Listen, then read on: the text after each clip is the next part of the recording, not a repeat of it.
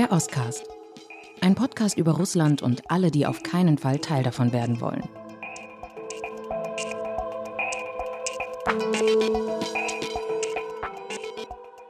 Michael, als am 24. Februar 2022 Russland ganz offiziell für alle sichtbar die Ukraine überfallen hat, wie hast du da den Widerstandsgeist der Gesellschaft wahrgenommen? Ich habe ihn aus der Ferne einerseits wahrgenommen, weil ich nämlich in Moskau war, als Russland die Ukraine überfiel. Und dort blies man sich einfach gewaltig auf und sagte irgendwie, das sei eine Sache von wenigen Tagen. Und überhaupt waren ja die Erwartungen ganz, ganz pessimistisch. Und äh, auch, auch im Westen, ja, der, ein Durchmarsch der Russen wurde vorhergesagt. Und ich merkte in Moskau, die glaubten auch, das kriegen die in ein paar Tagen hin. Und das sah dann ja auch anfangs erstmal so aus. Aber dann, nach einigen Wochen, wendete sich plötzlich das Bild und alle rieben sich die Augen und sagten, hey, die Ukrainer, die brachten tatsächlich diesen Vormarsch zum Stehen. Und es zeigte sich, dass die Ukraine einfach viel, viel widerstandsfähiger war als äh, viele im Westen, als Putin selbst und als äh, die Ukrainer womöglich selbst von sich erwartet hätten. Sie erwiesen sich einfach als geschickter, als schneller, als klüger äh, auf dem Schlachtfeld als die Russen. Und vor allem wurde dieser Kampf nicht nur auf dem Schlachtfeld äh, entschieden, sondern auch hinter der Front durch zigtausende, vielleicht auch hunderttausende ehrenamtliche Helferinnen und Helfer. Die Zivilgesellschaft in der Ukraine war von der ersten Stunde nach dem ersten Schock an aktiv geworden. Und ich hatte das schon 2014 so erlebt, als noch äh, Russland einen Tarnkappenkrieg gegen die Ukraine führte und Einmal fuhr ich mit dem Zug von Kiew nach Kramatorsk. Mit mir zusammen lauter Soldaten, die nach Donetsk sollten. Es war früher Morgen, die waren betrunken, weil sie große Angst davor hatten, was sie erwartete. Und dann erzählten sie mir das alles, was sie bei sich tragen. Stiefel, kugelsichere Weste, Uniform, Ausrüstung von Ehrenamtlichen aufgetrieben worden ist. Und da war klar, diese Zivilgesellschaft ist ganz unglaublich aber was dann am 24. Februar 2022 und danach passierte, das war schon wirklich ganz außerordentlich. Und diese Hilfe, diese zivilgesellschaftliche Unterstützung, das ist eben auch ein Mittelfinger an Putin. Und genau darum soll es heute gehen. Den Widerstandsgeist der Ukrainer, das sich nicht unterkriegen lassen, die Resilienz, und natürlich auch die Schwierigkeiten, die in der zweiten Hälfte dieses Jahres für die Ukraine aufgetaucht sind. Und natürlich wollen wir darauf schauen, wie es jetzt fast zwei Jahre nach dem Überfall, nach dem neuerlichen Überfall Russlands auf die Ukraine weitergehen kann. Mein Name ist Michael Thumann, ich bin Osteuropa-Korrespondent der Zeit mit Sitz in Moskau. Mein Name ist Alice Botha. Ich war die frühere Osteuropa-Korrespondentin und konnte ab 2014 ziemlich gut vor Ort beobachten in der Ukraine, was für eine Zivilgesellschaft dort herangewachsen ist. Ja, dann leg doch gleich mal los, Alice. Wie, wie war denn das damals? Das war ganz unglaublich und zeigte sich schon 2013, 14, als die Proteste auf dem Maidan begannen. Denn das, was wir jetzt erleben, diese massenhafte Unterstützung, dieser hohe Grad an Professionalität und an Organisiertheit, das fiel nicht vom Himmel.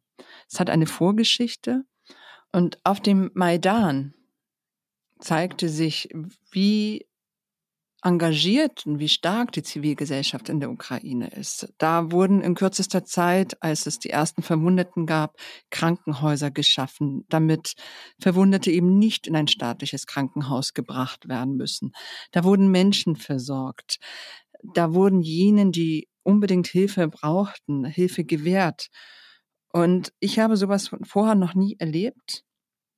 Und ich glaube, das ist auch etwas, was man in Russland nicht versteht. Dass es Menschen gibt, die sehr viel riskieren, weil sie von einer Idee überzeugt sind und nicht, weil sie gekauft sind. Und vor kurzem sprach ich mit der Nobelpreisträgerin aus der Ukraine, Alexandra Matwitschuk, die die Vorsitzende der NGO Center for Civil Liberties ist.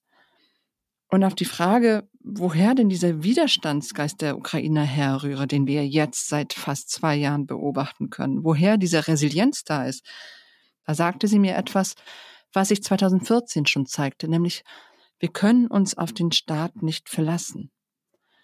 Wir mussten selber aktiv werden, tätig werden, wenn wir etwas verändern wollten, weil wir jetzt erst anfangen, die staatlichen Institutionen aufzubauen, die ein demokratisches, funktionsfähiges Land braucht.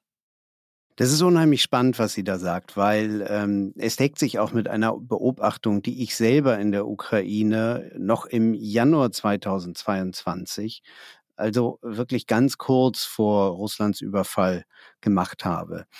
Da bin ich außerhalb von Kiew gewesen ähm, und habe privat organisierte Leute, die sich dort übten äh, in der Territorialverteidigung, die dort einfach lernten, ganz einfache, durchschnittliche Leute, wie man halt das eigene Haus verteidigt, wie man die Straße, wie man das Stadtviertel verteidigt. Und die waren da einfach mit Holzgewehren unterwegs, ja, und ähm, legten sich hin, liefen über Hürden und äh, suchten irgendwo Deckung und haben eigentlich so etwas gelernt wie den Partisanenkampf. Und äh, was ich beeindruckend fand, war, dass die Leute einfach total motiviert waren. Und sie waren mindestens ebenso motiviert wie die Soldaten, die ich dann ein bisschen später, eine Woche später, äh, dann kurz vor Donetsk gesehen habe, äh, in, den, in den Schützengräben. Das waren dann eben die ukrainischen Soldaten, die dort halt eben aufpassten, dass die, ähm, dass die Russen nicht voranmarschierten. Und eines war bei allen gemeinsam, dass sie wirklich sagten, nicht noch einmal 2014, nicht noch einmal 2015. Wir wollen uns nicht überraschen lassen. Und damit waren sie eben auch Anfang 22, muss man sagen, ganz anders drauf als große Teile der russischen Bevölkerung, die überrascht waren von der Entscheidung Putins, ähm, die Ukraine zu überfallen und dann aber irgendwie ähm, viele von ihnen mitmachten und dachten, naja, die russischen Truppen, die werden im Schlafwagen nach Kiew rollen und ähm, waren lange nicht so vorbereitet. Und deshalb sind sie dann eben auch in der Ukraine ziemlich schnell stecken geblieben. Und ganz entscheidend ist eben auch, dass mit dem ukrainischen Präsidenten Volodymyr Zelensky im Prinzip so eine Art Antityp zu Putin das Land regiert. Er hat sehr früh an den Kampfgeist der Ukrainer appelliert. Es gab dieses berühmte Foto, du hast es vielleicht gesehen, es ging Gerüchte herum, dass Zelensky schon längst weg ist im Ausland mit seiner Familie, den Koffer längst gepackt. Und dann zeigte er sich mit seinem inneren Kreis von Ministern und Beratern, machte ihm so ein Selfie-Video und zeigte sich draußen vor der Bankova, also vor dem Regierungssitz des Präsidenten. Und dieses Video war sehr, sehr wichtig in diesen frühen Stunden des Krieges. Er sagte damals ja auch noch, hier guck mal, der Präsident ist da, der Berater ist da, der Verteidigungsminister ist da, zeigte so die ganze Mannschaft, ja, einsatzbereit. Und wir hören uns jetzt mal an, wie das klingt. Дорогі українці, Важкі часи зробили нас сильними, а сильні наближають переможні часи. Крок за кроком. Сьогодні, завтра, щодня, щохвилини. Ні планово, ні аварійно. Ніхто не має і не зможе відключити нашу стійкість, витримку, міцність, відвагу. Вони не мають терміну дії, кінцевої дати чи крайньої точки, після якої ми би припинили спротив і боротьбу, окрім однієї нашої перемоги. Zelensky spricht hier auf Ukrainisch. Er ist ja eigentlich zu Hause mit der russischen Sprache aufgewachsen, unterlegt mit ähm, kitschiger Musik. Das ist so ein bisschen die Eigenheit der Präsidialadministration, dass sie solche Nachrichten oft nicht für sich stehen lässt, sondern noch musikalisch untermalt. Und er sagt, dass uns die wendet sich an die Ukrainer und sagt, dass uns die schweren Zeiten stark gemacht haben und ähm, dass sie äh, uns den Sieg nahebringen, unsere Kraft Schritt für Schritt, heute, morgen, in jedem Moment, in jeder Minute, auch wenn man das nicht geplant habe. Und dass eben diese, dieser Mut und diese Stärke im Prinzip erst dann am Ende sind, wenn die Ukraine gesiegt hat. Der Zelensky hat hier eigentlich klar gemacht, worum es geht. Es geht um die Existenz des Landes. Und genau dieses Bewusstsein, dass es um das schiere Überleben geht, das ist eben so wahnsinnig wichtig für die Resilienz der Ukraine. Ja, Michael, und als ich mich für unsere Sendung heute vorbereitet habe, habe ich mir angeschaut, was es für Studien zur Resilienz gibt. Und äh, da ist mittlerweile ein eigener Wissenschaftszweig äh, daraus entstanden, der sich mit der Ukraine befasst mit der Resilienz des Landes. Ich möchte jetzt nicht auf einzelne Studien, ihre Schwächen, ihre Stärken eingehen, aber was mir auffiel, waren zwei Punkte, dass die ukrainische Resilienz, die nationale Resilienz, nicht die jedes einzelnen Menschen, tatsächlich außergewöhnlich ist, auch im internationalen Vergleich. Und dass ausgerechnet in Zeiten des Krieges sehr viele Ukrainerinnen und Ukrainer in einer Umfrage, die jetzt vor über anderthalb Jahren durchgeführt worden ist, Hoffnung haben, Optimismus spüren und sogar glücklich sind. Das ist, klingt natürlich verrückt, aber das sind Gefühle, die sich daraus erklären, wenn du das Gefühl hast, diese Schreckensszenarien, die du am Anfang hm, nochmal aufgeworfen hast, also Kiew ist in drei Tagen eingenommen, wir sind hoffnungslos verloren, dass diese Szenarien sich nicht bewahrheitet haben und dass es eben um die Existenz der Gesellschaft, des Landes und der Zukunft geht. Und selbst jetzt, wo wir dieser Tage ja sehr viel von Kriegsmüdigkeit hören, von dem, dass man jetzt aber nun wirklich äh, doch mal verhandeln müsse, dass das eine Pattsituation ist, die sich nur damit auflösen müsse, wenn die Ukrainer sich doch endlich bereit erklären würden, auf die äh, irgendwelche faulen Kompromisse äh, von Putin einzugehen, dass diese Kriegsmüdigkeit vielleicht woanders zu hören ist, aber nicht in der Ukraine selbst. Und dazu hören wir jetzt noch einmal Alexandra Matwitschuk, die Nobelpreisträgerin. I think that fatigue is a luxury. Probably you can become tired when you live in Brussels, in Geneva, in Berlin, in Paris. But when you're in large scale war, you can't allow uh, yourself to be tired. Because if Ukrainians become tired, we will be killed. Ja, und das wollen wir doch auch gleich mal übersetzen, damit wir hier nicht den Eindruck erwecken, Englisch ist selbstverständlich, aber keiner müsste Ukrainisch können. Also, sie sagt, Müdigkeit nachlassen, das ist purer Luxus. Und das kann man sich vielleicht in Berlin, Brüssel oder Paris erlauben. Aber im Krieg, da kannst du es dir nicht leisten, müde zu sein. Ansonsten wirst du getötet.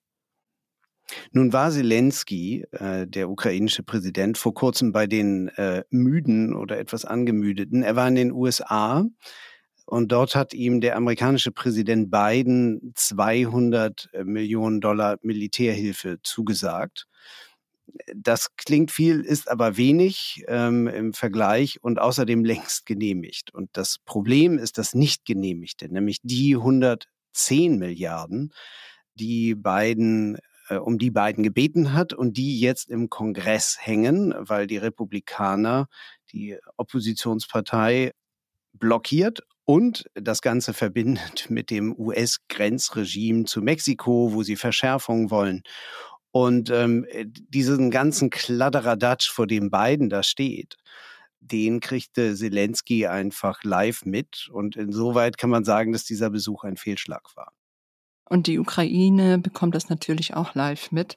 Das Kieler Institut für Wirtschaft hat äh, berechnet, dass die zugesagte Hilfe zwischen August und Oktober in diesem Jahr im Vergleich zum Vorjahr um 90 Prozent weniger war.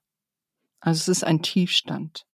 Ja, und die EU ist leider auch ein bisschen angemüdet. Die wollten ja eigentlich aufstocken jetzt im Dezember ähm, und hatten da schon einen Beschluss auf dem EU-Gipfel. Insgesamt 50 Milliarden für die Ukraine, 33 Milliarden davon als Kredite für Renten und Schulen. Aber die Ungarn und Viktor Orban, ein Verbündeter von Wladimir Putin, blockiert das. Und die EU versuchte das auszugleichen, indem sie dann halt eben beschlossen hat, die Ukraine als Beitrittskandidaten aufzunehmen. Aber Geld fließt dadurch noch nicht. Und die Stimmung in der EU verändert sich. Wir haben mit Robert Fico in der Slowakei einen Regierungschef, der kein Ukrainer-Unterstützer ist. Viktor Orban hast du eben schon genannt. Wir haben in, in den Niederlanden Gerd Wilders, der möglicherweise die niederländische Position überdenken könnte oder neu ähm, definieren könnte. Und auf der anderen Seite haben wir die Russen und ihren Führer Wladimir Putin, der sich gewaltig aufplustert, der die russische Wirtschaft auf eine Kriegswirtschaft umstellen lässt, der Rüstungsfabriken befiehlt, in drei Schichten Tag und Nacht zu arbeiten, äh, wo man jetzt die Munitionsproduktion äh, verdoppeln will und natürlich den langfristigen Ausstoß äh, von schweren Waffen wie Panzern und Haubitzen in den großen Fabriken des Landes wie Uralmasch bei Jekaterinburg aufstocken will. Dazu kommt Unterstützung aus dem Iran, aus Nordkorea und auch aus China und eine wachsende Drohnenproduktion in Russland selbst. Äh, Drohnen übrigens nach iranischem Design. Das heißt also, Zusammengefasst, für die Ukraine wird das Jahr 2024 nicht leicht. Und wie schwer äh, dieses Jahr 2024 für die Ukraine werden kann und wie sich die Ukraine darauf einstellen kann, das wollen wir jetzt besprechen. Wir haben heute einen Gast, äh, das ist neu und das wollen wir jetzt äh, gelegentlich im Ostcast machen, vor allem wenn der Gast so viel mitbringt und so viel zu sagen hat wie Olivia Cortas. Seit April 2023 leitet sie das neue Zeitbüro in Kiew und sie ist davor schon viel in der Ukraine gereist, äh, vor allem natürlich äh, seit dem neuerlichen Überfall Russlands auf die Ukraine im Februar 2022. Hallo Olivia. Hallo ihr beiden. Olivia, wie war das als du ankamst äh, vor einem, einem guten Jahr. Wie, wie war da die Stimmung in der Ukraine und wie, wie hattest du die Situation der Leute damals eingeschätzt? Jetzt zum ersten Mal nach der Invasion war ich im Mai 22 in der Ukraine. Das war noch alles relativ frisch, die Erinnerungen daran, ähm, was in den Vororten Kiews passiert ist, die Massaker von Bucha. Das waren Dinge, die in Kiew, in der Hauptstadt, sehr präsent waren, von denen die Menschen sprachen. Sehr große Teile der Ukraine, die heute befreit sind, waren damals noch besetzt und man wusste nicht so wirklich, was vor Ort passiert mit den Menschen. Vieles war ungewiss und man wusste gar nicht, wie die nächsten Wochen verlaufen werden. Und das ist jetzt ein bisschen anders. Mm, das hat sich auch über den Sommer hinweg, jetzt auch über den Herbst hinweg sehr stark verändert. Im Mai hatte ich noch das Gefühl, dass viele Leute dachten, es kann sich noch Großes verändern in den nahenden Wochen, vielleicht sogar Tagen. Und jetzt mit der Gegenoffensive in der Ukraine, die ja gescheitert ist, deren Ziele nicht erfüllt werden konnten, sind die Leute, naja, ein bisschen deprimierter. Ich war vor einer Woche noch in der Ukraine und habe das eben sehr stark gemerkt mit dem nahenden Winter jetzt, ähm, dass die Stimmung umgeschlagen ist. Und wann meinst du, ist das genau gekippt, die Stimmung? Als der Herbst einsetzte, äh, über den Sommer hinweg gab es noch so eine Euphorie. Ich glaube, das war auch nachdem der Winter sehr, sehr hart war, dass die Menschen versucht haben zu feiern, das Leben zu genießen, so gut es eben ging, zumindest in der Hauptstadt Kiew, in der ich im Sommer meistens war. Und, und so mit dem Herbstanfang, September, Oktober, hat etwas umgeschlagen. Äh, ich glaube, in dem Moment auch, in dem klar war, es gibt eigentlich keine Offensive mehr der Ukraine, sondern jetzt beginnt die Offensive der Russen und jetzt muss man sich wieder verteidigen. Bevor wir auf das Scheitern der Gegenoffensive kommen, wollte ich dich noch einmal fragen, wie die Gesellschaft das erlebt hat, dass die ganze Welt über sie spricht mit einem Erstaunen, wozu die Ukrainerinnen und Ukrainer in der Lage sind, dass sie so eine Widerstandskraft haben. Wie nahm man das in der Ukraine selbst wahr? Das hat man gesehen. Äh, die Menschen achten dort sehr stark darauf, was im Westen gesprochen wird, wie man im Westen wahrgenommen wird, von wem man eingeladen wird. Und ich glaube, das hat den Leuten eine Art ja, Rückenstärkung gegeben. Also bis heute ähm, Glauben die Menschen noch, dass dieser Krieg gewonnen werden kann, dass die Ukraine diesen Krieg gewinnen kann? Bis heute noch sehe ich täglich auf sozialen Netzwerken, wie Bekannte von mir, wie Freunde Spenden sammeln, auch ganz kleine Spenden. Und ich glaube, das zeugt davon, dass man wirklich denkt, man kann selbst noch was verändern. Mm, und ich glaube, das hat aber im vergangenen Jahr und noch Anfang des Jahres wurde es immer bestärkt durch den, durch den Westen, ähm, dadurch, dass ja, man das Gefühl hatte, alle Augen sind auf der Ukraine und der Westen versteht die Ukraine als eine Art eigene Zukunft. Nun hast du von einem Scheitern der Gegenoffensive gesprochen. Kommt dieses Scheitern tatsächlich an? Empfindet man es als, als ein echtes Scheitern oder als ein Verfehlen der Ziele, die man sich gesteckt hat? Das ist eine gute Frage. Die Behörden versuchen das gerade so zu drehen, dass man den Leuten nochmal erklärt, hey, es ist eigentlich Wahnsinn, dass die Ukraine noch existiert alle im Westen ähm, haben uns abgestempelt, so ist so in Teilen die Erzählung und, und guckt mal, was wir geschafft haben. Also in Teilen wird das den Leuten jetzt gerade erzählt und das, das äh, habe ich auch von normalen Menschen sozusagen in Kiew, in der Ukraine gehört. Aber in dieser Gegenoffensive sind wirklich viele ähm, Soldatinnen und Soldaten verletzt worden und gestorben. Und das ist etwas, das mir auch aufgefallen ist. Ähm, ich glaube, ich kenne kaum jemanden, der niemanden verloren hat in der Familie, im Bekanntenkreis oder im Freundeskreis. Also, und das wird natürlich ja als, als Niederlage gesehen. Und gibt es da Leute, die dem Westen dafür auch Vorwürfe machen? Also macht sich Enttäuschung über den Westen, vielleicht auch eine gewisse Entfremdung breit? Ja, ich war vor kurzem äh, im Osten in der Nähe der Frontstadt Avdivka und da sagten sehr viele, wir brauchen weiterhin die Unterstützung des Westens, aber wir sind sehr dankbar. Ähm, ein Soldat sagte mir, naja, ohne den Westen säßen wir jetzt in Warschau. Und dann schob er noch so nach, ähm, aber wenn der Westen mehr und früher geliefert hätte, dann säßen wir vielleicht jetzt in Donetsk, ähm, das ja nach wie vor äh, besetzt halt. Was meint ihr mit in Warschau, dass die russische Invasion bis nach Warschau vorgerückt wäre? Dass es keine freie Ukraine mehr gäbe. Mhm. Und Sie als Flüchtlinge dann in Warschau säßen? Genau, absolut. So war das gemeint.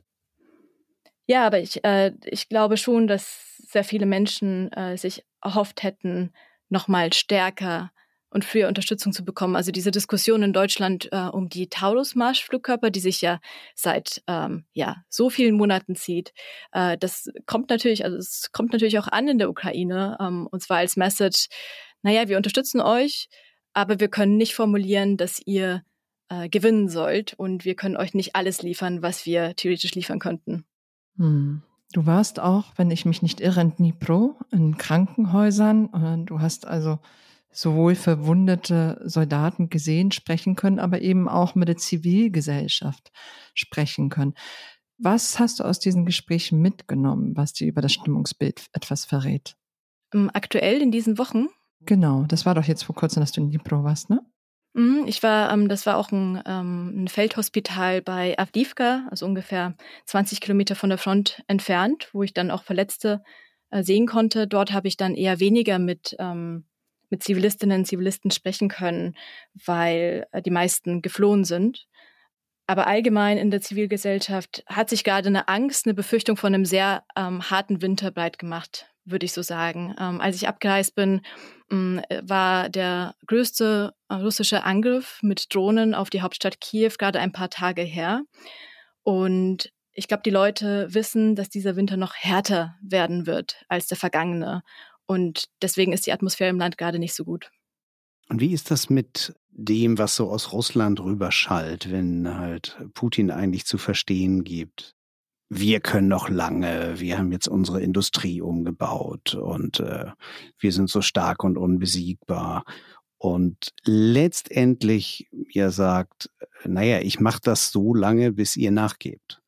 Ähm, das heißt also im Grunde genommen diese Aussicht auf weit über den nächsten Winter hinaus, was macht das mit den Menschen?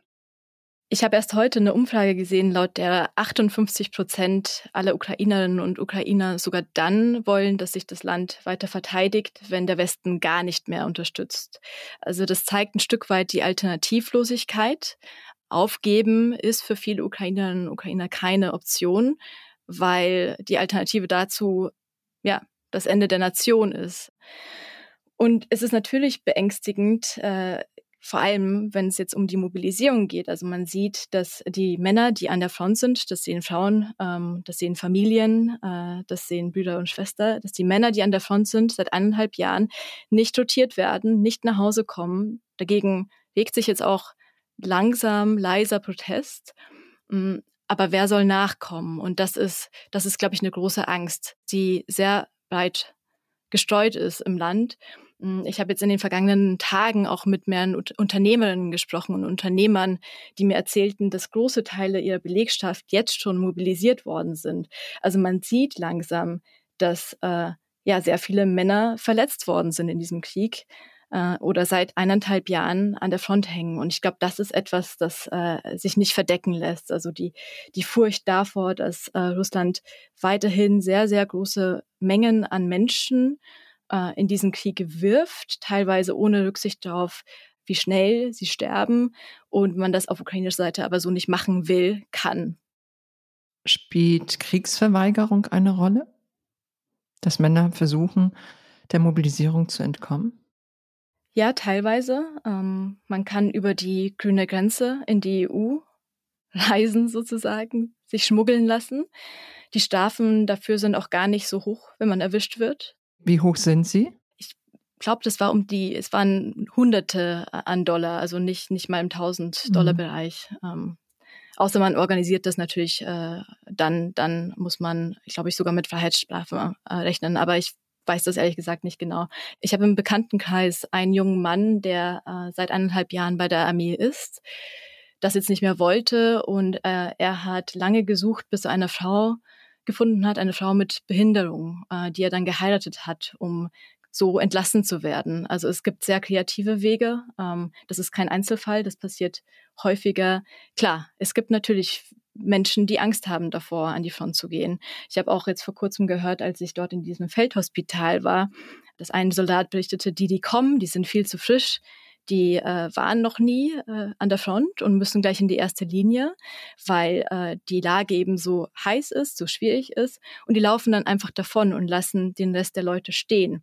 Also das sind natürlich Anekdoten, das kann man nicht auf die äh, gesamte Frontlinie äh, verallgemeinern, aber das sind Anekdoten, die ich in den vergangenen Wochen ja öfter gehört habe. Also noch im Mai, als ähm, die Gegenoffensive sozusagen anstand, mh, hm, waren die Geschichten eher positive. Ähm, und ich glaube, ich habe selten so viel Pessimismus mitbekommen wie, wie jetzt.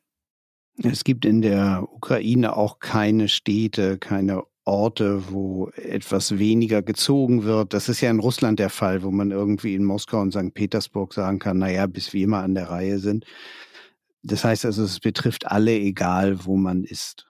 Na, es gibt so ein bisschen die Kritik, dass Menschen, die gut vernetzt sind, die gut ausgebildet sind, äh, immer einen Weg finden, nicht an die Front zu müssen. Also es gibt schon auch dieses Ressentiment, dass äh, vor allem schlechte, ausgebildete Menschen, Menschen, die äh, vielleicht kein, nicht studiert haben, äh, keine sehr gute Ausbildung haben, dass die eher eingezogen werden und dann an der Front landen.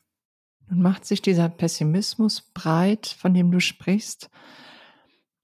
Und gleichzeitig ist die Zivilgesellschaft in der Ukraine ja unglaublich stark. Ähm, man sagt, dass die Ukraine überhaupt nur so lange durchhalten kann, weil es diesen zivilgesellschaftlichen Rückhalt gibt weil es Ehrenamtliche gibt, die Equipment für Soldaten besorgen, die an die Front fahren, als Sanitäter arbeiten, Verwundete versorgen, ihr eigenes Leben riskieren, die Spenden sammeln, die Privatdrohnen organisieren im Ausland, sie in die Ukraine bringen. Diese Liste könnte man noch lange fortsetzen. Ist dieser Kampfgeist der Zivilgesellschaft, nicht der Soldaten, aber der Zivilgesellschaft, durch diesen Pessimismus beeinträchtigt oder herrscht eher die Haltung vor, uns bleibt nichts anderes übrig, als mit ganzer Kraft weiterzumachen? Letzteres, also ich sehe auf gar keinen Fall irgendwo ein Nachlassen dieses Willens, äh, alles zu tun, was man nur kann. Also ich war erst vor einer Woche mit Freiwilligen, die teilweise äh, gar nicht mehr arbeiten, weil sie sich das gerade leisten können, von Ersparnissen zu leben und die nichts anderes machen, als äh, Autos zu besorgen für Soldaten an der Front, ähm, Scheinwerfer zu organisieren für Soldaten, die in der Flugabwehr tätig sind und dann eben die Drohnen über dem Kiewer Himmel abschießen. Und auch was du gerade sagtest, Alice, mit den Spenden. Ich kenne kaum eine Person in der Ukraine, die aktiv auf sozialen Netzwerken postet, aber nicht Spenden sammelt. Also das ist äh, dieser Wille, durchzustehen und so viel zu tun, wie man nur kann und so viel zu geben, wie man nur kann, ähm, das äh, ja, bleibt bestehen und das bricht nicht ab. Also ich wurde sehr, sehr häufig gefragt, äh, ob denn keine Kriegsmüdigkeit eintrete, ob die Leute denn nicht ja, ob die Leute noch weiter arbeiten können, ob die das dann noch überhaupt schaffen. Und ja, ich glaube, sehr viele Leute ziehen auch daraus, überhaupt die Kraft weiterzumachen, indem sie eben so viel Spenden sammeln, indem sie etwas machen, das in diesem Moment kein anderer leisten kann. Also ich habe auch vor kurzem eine Hundetrainerin getroffen, die seit 14 Jahren sich mit Hunden beschäftigt und die die jetzt so speziell trainiert, ähm, dass diese Hunde eben nach Verletzten suchen können oder nach Toten suchen können auf verschiedene Kommandos. Es ist Wahnsinn, was die Zivilistinnen und Zivilisten in diesem Land leisten. Da stellt sich mir auch gleich die Frage, so dieser Wille, Widerstand äh, zu leisten, hat natürlich auch häufig damit zu tun, was eigentlich noch so funktioniert im Lande. Und ähm, ich habe immer wieder gehört, dass zum Beispiel der Zugverkehr halt eben einfach läuft, teilweise besser als äh, in Friedenszeiten in, in Deutschland, wo man ja nicht immer pünktlich ankommt. Das wäre meine Frage, inwieweit hat man eigentlich so den Eindruck, naja, der Staat und die Versorgung und so weiter, trotz aller Schwierigkeiten, trotz der russischen Bombardierung, es läuft noch. Gibt es noch dieses Vertrauen darin, dass es weiterläuft? Ja, absolut. Und ich glaube, das kann man auch sehen, wenn man so immer weiter gen Osten fährt und dann irgendwann 30 Kilometer von der Front entfernt in den Supermarkt geht, wo eigentlich nur noch Soldaten einkaufen und es gibt einfach alles, alles, was man sich vorstellen kann. Äh, Avocados, was auch immer. Also das ist, glaube ich, auch ein Zeichen dafür, wie die Lieferketten weiter funktionieren. Obwohl die Straßen ja dort auch teilweise wirklich zerstört sind, dann auch wieder aufgebaut werden ständig und laufend. Ähm, also dieses Gefühl, dass das alles, äh, die Post, dass ähm, die Züge, dass alles weiter funktioniert, das hat man ja, schon. Und ich glaube, was auch ein gutes Beispiel dafür ist, sind diese immensen Angriffe auf die Energieinfrastruktur im vergangenen Jahr. Klar hatte die Ukraine ein, schon von Beginn an ein sehr stabiles, äh, resilientes Energieinfrastruktursystem. Ähm, ja. Mm, aber diese Angriffe waren heftig und trotzdem hatte man immer wieder geschafft, von, innerhalb von kurzer Zeit äh, die Stromversorgung wiederherzustellen in, in den meisten Bereichen des Landes. Was sich jetzt auch zeigt, ist, dass politische Differenzen, die mit dem 24. Februar 2022 eingefroren worden sind, jetzt wieder auftauen. Es gibt Kritik von Vitali Klitschko an ähm, Zelensky. Zelensky hat sich mit seinem General Saluschny in die Haare bekommen, weil der öffentlich darüber sprach, ähm, was die Gegenoffensive vermocht hat und was nicht vor allem. Erleben wir jetzt dass der politische Streit zurückkehrt? Ich glaube, zum einen ist es ein Zeitpunkt, wo große Unsicherheit herrscht, sowohl in der Militärführung als auch in der politischen Führung in Kiew, weil man neue Strategien finden muss, nachdem eben die Gegenoffensive, über die wir gerade gesprochen haben, nicht so verlief, wie man sich das vorgestellt hat. Die war nicht erfolgreich in wenigen Tagen, sondern zog sich über zwölf Wochen und hat äh, sehr, sehr große Verluste bedeutet für das Land. Und dadurch hat man dann versucht, ähm, äh, ja, auf verschiedene Weisen auch mit dem Westen zu kommunizieren und das lief, glaube ich, sehr, sehr schief. Also zum einen hat Salushny im Economist sein Essay veröffentlicht, äh, in dem er schiebt, dass es bald eine Patt-Situation geben könne, was im Westen so aufgefasst wurde als gäbe es eigentlich keine Hoffnung mehr, ähm, Gebiete erobern in der Ukraine. Und das ist dann im Präsidialamt äh, ja sehr negativ auf, aufgefasst worden. Deswegen auch dieser Streit zwischen dem Präsidialamt, äh, zwischen Zelensky und seinen Leuten und der Militärführung. Es gab zwischendurch auch die Befürchtung, dass die Präsidentschaftswahl, die im nächsten Jahr stattfinden sollte, ähm, gäbe es keinen Krieg, tatsächlich durchgeführt würde. Und das schiebt nochmal diese politischen Streitigkeiten in die Höhe. Zelensky sagte mittlerweile, dass es zu keiner Wahl kommen könnte. Ich glaube, das ist gesund. Ähm, aber ja, klar, die Opposition ist mittlerweile äh, wieder lauter. Ich glaube, das ist auch gut für das Land, ähm, dass man sich streitet, dass auch im Parlament wieder debattiert wird. Da muss ich gleich mal nachfragen. Du sagst, Zelensky sagt, es könne zu keiner Wahl kommen. Das sei gesund. Inwieweit?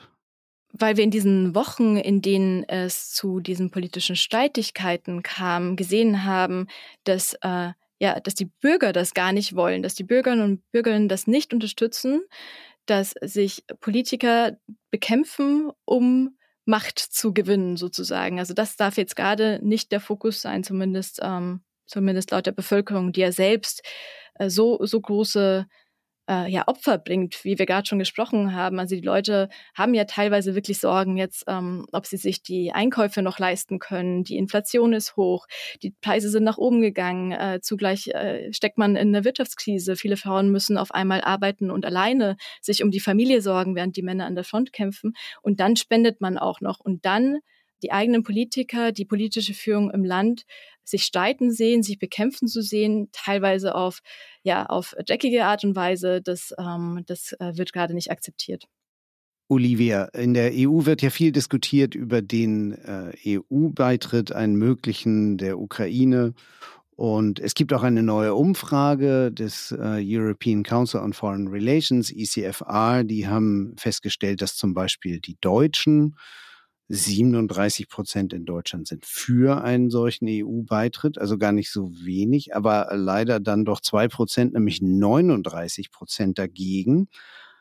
Die Deutschen bewegen sich damit aber im Wesentlichen im EU-Durchschnitt, wo 37 Prozent für einen EU-Beitritt der Ukraine wären. Wie sieht man das eigentlich in der Ukraine? Spielt es eigentlich eine Rolle? Gibt es Hoffnung und wie viel wären dafür? Ich habe keine Zahlen parat, also ich kenne keine, keine Umfragen leider.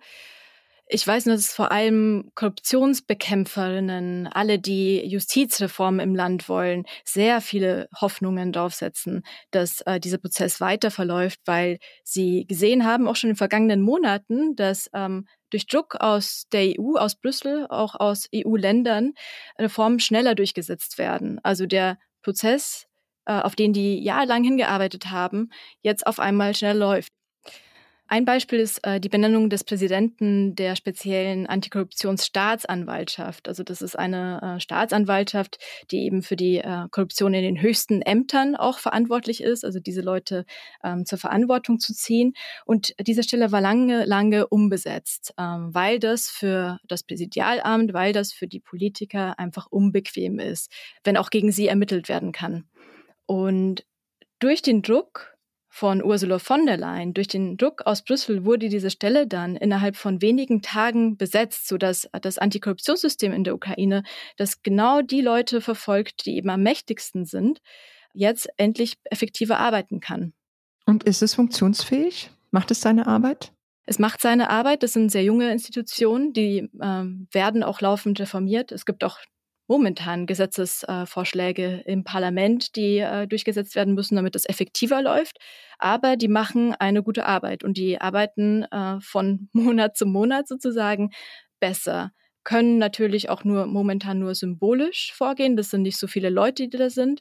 Aber es ist eine Ansage an alle, die jetzt gerade anfangen wollen, irgendwelche korrupten Schemata aufzubauen. Olivia, nun hast du bald ein Jahr selbst in der Ukraine gelebt die Gesellschaft beobachtet, den Alltag mitbekommen. Wie blickst du in das Jahr 2024? Positiv und negativ. Ich äh, habe tolle Menschen kennengelernt, die Großes vorantreiben, die Unternehmen gegründet haben, die sich für die Demokratie einsetzen im Land. Und ich freue mich darauf, ähm, diese Menschen weiter begleiten zu dürfen. Äh, das zum einen. Ähm, zum anderen befürchte ich, wie ich glaube, viele Beobachter, äh, Beobachterinnen gerade, dass der Rückhalt ähm, im Westen anfangen wird zu bröckeln und dass die Ukraine ein Stück weit vergessen werden kann. Also dagegen werde ich versuchen anzuarbeiten, indem ich äh, Artikel schreibe und, und Recherchen voranschreibe. Aber das ist, das ist die Befürchtung. Aber ich freue mich auf das nächste Jahr. Ich, äh, ich glaube, dass äh, wir wieder großartige Menschen begleiten können, um dieses Land auch vielleicht ein bisschen näher zu bringen, damit Stereotype in, im Westen, die noch sehr stark vorhanden sind, das Thema Korruption beispielsweise, äh, einfach abgebaut werden können. Ja, ich glaube, das ist das, was wir alle machen müssen und äh, was, äh, was du einfach auf großartige Weise tust, halt, äh, dass wir die Ukraine nicht vergessen. Und ähm, deshalb machen wir ja heute auch diesen, diesen Ostcast und ich bin total glücklich, dass du dabei warst, Olivia. War, war ganz toll, dir zuzuhören. Ja, vielen Dank für die Einladung. Und wir freuen uns auf deine Geschichten die großartig sind, liebe Hörerinnen und Hörer an dieser Stelle. Lesen Sie unbedingt nach, äh, was Olivia in den vergangenen Monaten für die Zeit geschrieben hat. Vor allem aber pass gut auf dich auf, Olivia. Ja, danke euch. Danke für die Einladung. War mir eine Ehre. Danke dir. Michael, wir sprachen eben auch über einen künftigen EU-Beitritt der Ukraine. Ich muss dir ganz ehrlich sagen, dass ich es seltsam finde, erst über einen EU-Beitritt zu sprechen, der nur dann stattfinden kann, wenn es keinen Krieg mehr gibt und nicht zunächst über die Sicherheitsgarantien zu verhandeln. Also wie kann die Sicherheit der Ukraine gewährleistet werden und wie kann dieser Krieg gewonnen werden. Aber ich möchte an dieser Stelle noch einmal äh, Alexandra Matwitschuk, der Nobelpreisträgerin, die wir heute schon gehört haben, das Wort geben und was sie über das Beitrittsversprechen an die Ukraine denkt. We all know that it's just the beginning of the process and Ukraine have do a lot and provide a lot of reforms uh, to succeed in future. But we need such signal now because when you are in large scale war, millions of people paying their life just for a chance to have our Euro integration perspective. Ja, Matwitschuk sagt hier, dass man sich sehr wohl im Klaren ist darüber, dass das der Beginn eines Prozesses ist und dass die Ukraine unglaublich viel tun muss und äh, eben Reformen angehen muss äh, in der Zukunft. Aber dieses Signal ist sehr wichtig, weil wenn du mitten in einem Krieg bist, einer Vollinvasion, zahlen Menschen mit ihrem Leben dafür, um zumindest die Chance auf die Perspektive einer EU-Integration zu haben.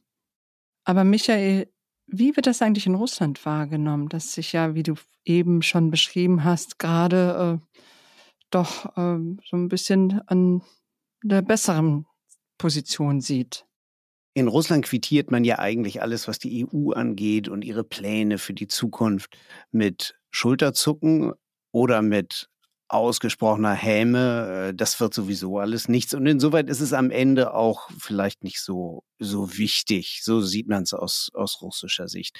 Überhaupt ähm, ist das Signal, das gerade aus Moskau an die Bevölkerung ausgesandt wird, alles total entspannt. Äh, Putin hat sich neulich äh, Fragen aus dem Volk in Anführungszeichen, also vorbestellte Fragesteller, äh, die dann halt eben aus verschiedenen Regionen fragen durften. Und dann waren auch noch ein paar Journalisten im Raum versammelt.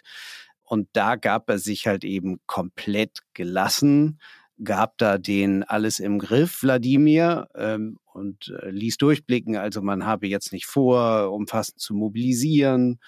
Und das glaube ich übrigens auch, dass es nicht passieren wird, zumindest nicht bis zu den Wahlen äh, Putins, wo er sich im März wieder wählen lassen will. Nee, er will einfach zugucken jetzt. Zugucken, wie sich der Westen allmählich zerlegt und wie die EU und Biden es nicht schaffen, das Geld für die Ukraine-Hilfe zusammenzubekommen. Und gleichzeitig wird das dann kontrastiert mit russischen Statistiken, dass man nach einem kleinen Einbruch äh, 2022 jetzt schon wieder einen Aufschwung verzeichnet. Zumindest wenn man Putin folgt. Äh, denn der war neulich auf einem Investorenforum, Russland ruft, und da hat er tatsächlich behauptet, dass man für 2023 ein Wachstum von mindestens 3,5 Prozent erwarten werde. Wie viel davon ist Wahrheit und wie viel Propaganda?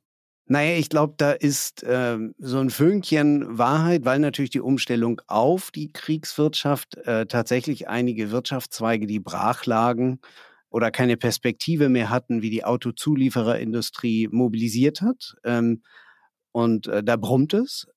Aber insgesamt die russische Wirtschaft ähm, dürfte, wenn man anderen Institutionen folgt als den russischen Statistikbehörden, die ja mittlerweile keine Zahlen mehr rauslassen, die nicht gefälscht sind.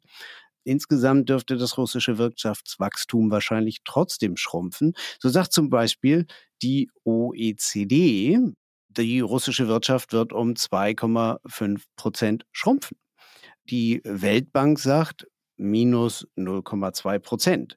Und der IWF der Internationale Währungsfonds sagt, na, kleines Wachstum 0,7 äh, Prozent.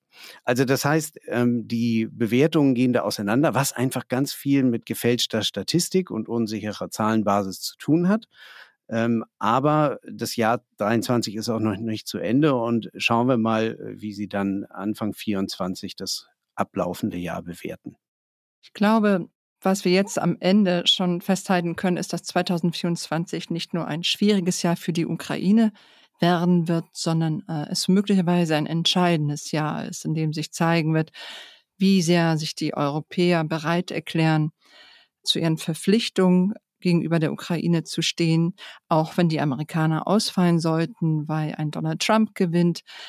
Und auch in der Ukraine selbst wird sich sicherlich noch einiges verändern. Die Müdigkeit, von der Matwitschuk sprach, gesteht man sich zwar nicht ein, aber ich kann dir sagen, aus den vielen Gesprächen, die ich geführt habe, dass Menschen jetzt zunehmend auch bereit sind, über ihren Schmerz, ihre Verzweiflung, die Angst um ihr Leben zu sprechen und dass auch das Phänomen zunimmt, dass Männer sich nicht mobilisieren lassen wollen, um an der Front gegen Russland zu kämpfen, aus Angst um das eigene Leben.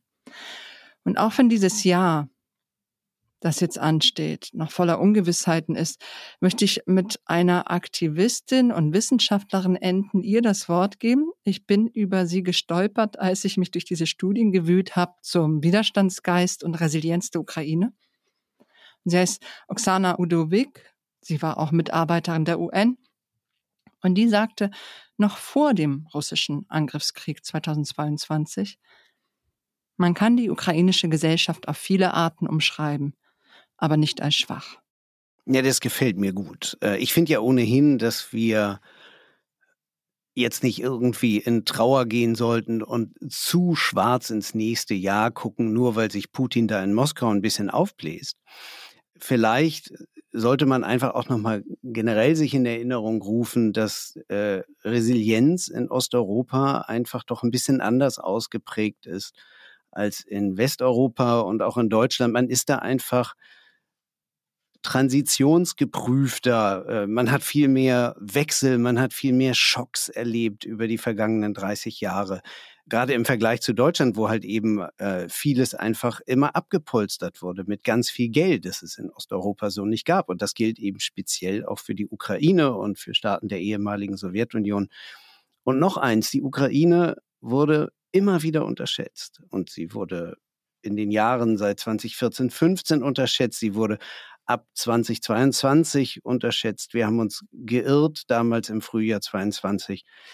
Jetzt herrscht gerade wieder großer Pessimismus und ich würde einfach sagen, fürs nächste Jahr nicht zu früh abschreiben. Die kommen schon wieder. Hast du nicht gesehen? Vor einiger Zeit bin ich durch Zufall äh, bei einer Recherche auf ein Buch gestoßen, das ein kleines Juwel ist.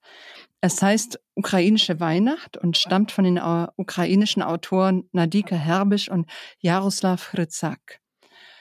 Und das Buch äh, enthält zum einen Rezepte, wie man eine gute Kutia macht, also eine ukrainische Mondspeise.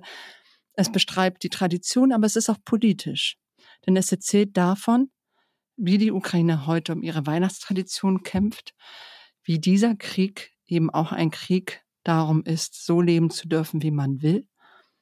Und dieses Buch äh, schlägt auch einen historischen Bogen, denn den Grinch, der das Weihnachten gestohlen hat, den gab es wirklich. Und das war der Diktator Josef Stalin, als er Weihnachten als ein christliches Fest verbieten ließ. Vergeblich, wie wir wissen, heute wird in der Ukraine Weihnachten gefeiert und jetzt in diesen Zeiten vielleicht mehr denn je. Das war wieder der Ostcast. Wenn Sie uns schreiben möchten, wenn Sie Anmerkungen haben, bitte auf ostcast.zeit.de eine E-Mail schicken.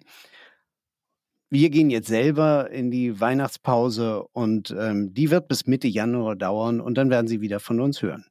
Und noch einmal möchten wir ganz besonders Maria Svidrik von den Pool Artists danken, die uns auch durch diese Produktion sicher gebracht hat. Vielen Dank für die Zusammenarbeit in diesem Jahr und Ihnen allen gute Feiertage. Kommen Sie gut rüber ins neue Jahr. Kommen Sie gut rein nach 2024.